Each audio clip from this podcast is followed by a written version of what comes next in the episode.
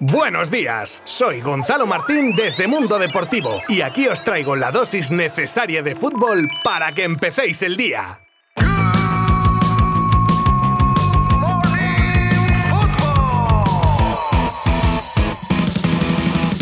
Ya tenemos a casi todos los equipos que jugarán los octavos de esta edición de la Champions. Digo casi todos porque el partido entre el Atalanta y el Villarreal, del que saldrá el último equipo clasificado, se suspendió por las condiciones climatológicas con una nevada que impidió que se jugase el partido, el cual, si nada cambia, se jugará hoy mismo a las 7 de la tarde. En lo que respecta a los que sí se jugaron, no hay buenas noticias, ya como sabréis, el Barça caía en Alemania y el Sevilla en Austria. Los de Lopetegui no estuvieron a la altura, como si están en la liga y queda demostrado que su versión Champions no da para más. Okafor marcaba para los locales en el minuto 50 y los hispalenses que se desquiciaban acababan con uno menos y como ha dicho el propio entrenador, ha sido una decepción. Y del Barça, ¿qué decir del Barça? Misma película, sale el equipo mordiendo y fallando las primeras ocasiones que ya le lastran. Creo yo que mentalmente ya es una losa ver que no entran los goles y ver un Bayern muy superior con muy poco, que pasaba por encima de un Barça valiente, eso sí, pero que no tiene el nivel para luchar con la élite ahora mismo. La lesión de Jordi Alba, el bajo rendimiento de Memphis, Frankie de Jong, de Mingueza, que tampoco estuvo a la altura. Esto decía Xavi al finalizar el partido haciendo una buena radiografía de la situación actual de este equipo.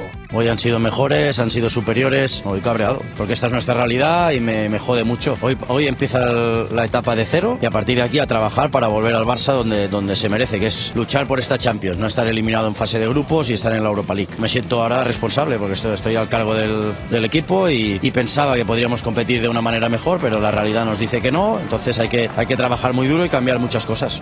la palabra fracaso no me gusta. Lo hemos intentado y el que lo intenta nunca fracasa. Decepción, resignación, esta es la la, palabra. Tenemos la Europa League, hay que ganar esa Europa League, hay que competir y vamos a ver hasta dónde podemos llegar. Pero ese es el objetivo del Barça, ganar todos los partidos y ganar todos los títulos. Y después de esto, y a la espera del mencionado partido entre Atalanta y Villarreal, los octavos que se compondrán de Ajax, Bayern, Liverpool, City, United, Real Madrid, Juve y Lille en el bombo 1 y PSG, Sporting de Portugal, Atlético de Madrid, Inter, Chelsea, Benfica y Salzburgo en el bombo 2. El sorteo el lunes a las 12 de la mañana.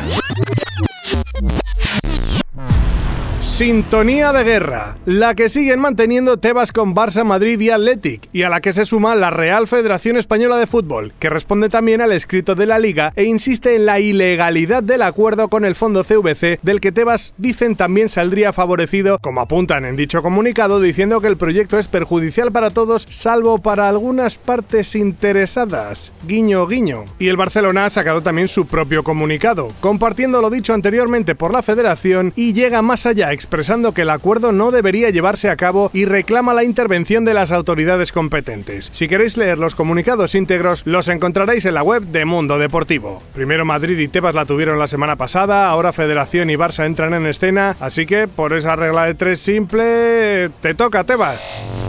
Según el diario Olé, el tiempo de Marcelo en el Real Madrid llegaría a su fin al término de la presente temporada tras 13 años exitosos, aunque con los últimos teniendo poco o nulo protagonismo. Continúa así la renovación de la zaga madridista tras la marcha de Ramos y Barán. El brasileño recalaría en el Fluminense, equipo en el que se formó.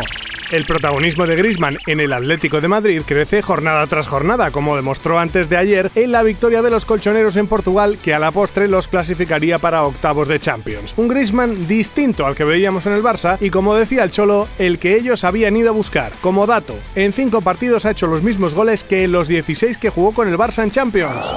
Es más que un rumor que la etapa de Pep Guardiola en el City no será mucho más larga. Ya hablamos de las palabras del desampedor diciendo su ilusión por entrenar a una selección nacional. En este contexto, los ingleses, según The Telegraph, ya estarían oteando a futuros sucesores y un nombre que gusta mucho sería el del actual entrenador del Ajax, Eric Ten Hag, que llegaría con unos grandes números en el equipo holandés como buenas credenciales. Decir que Neymar puede ser un problema para Pochettino es tan osado como cierto, y es que el tener el tridente que tiene el PSG se paga con mucho desequilibrio, aunque gana en gol, obviamente el equipo. Pero Pochettino, con el brasileño lesionado, pudo jugar el otro día con un esquema más eficiente con Berratti de pivote y con otros jugadores asumiendo labores defensivas y llevándole a cuajar su mejor partido del año. Si el equipo sigue por estos derroteros, con la vuelta del brasileño veremos si prima más lo deportivo o el tener que ponerlos a los tres de arriba, caiga quien caiga. El nuevo club más rico del mundo, el Newcastle, actualmente penúltimo clasificado en la Premier, busca refuerzos para reflotar la situación. Se ha hablado de muchos nombres en estas últimas semanas, todos muy importantes, pero el equipo necesita cambios ya, y esos nombres no podrían llegar hasta la temporada que viene, y si acaban así en la clasificación, igual ni llegan. Así que desde Inglaterra hacen una lista de un posible plan B de refuerzos para enero y se habla de el Ney del Arsenal, Joey Kelly del Bournemouth, Joe Rodón del Tottenham, Botman del Lille y Matías Matías Ginter del Borussia Mönchengladbach.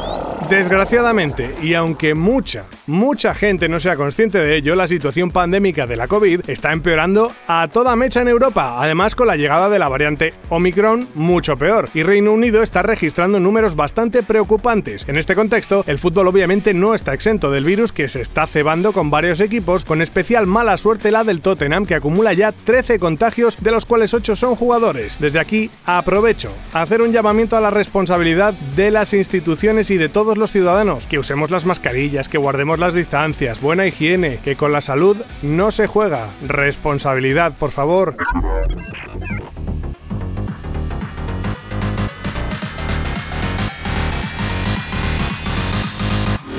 Y me despido por hoy, no sin antes recordaros que hoy también hay que prestar mucha atención al partido, por supuesto, del Villarreal y también en la jornada de Europa League los partidos de Real Sociedad que se la juega ante el PSV para continuar en Europa y el Betis que viaja a Glasgow con la clasificación ya en la mano pero con ganas de sumar otros tres puntos como decía su entrenador Pellegrini. Podéis seguir estos y el resto de partidos de hoy minuto a minuto desde nuestra web y nuestras redes sociales. Gracias por estar ahí un día más. Hasta mañana.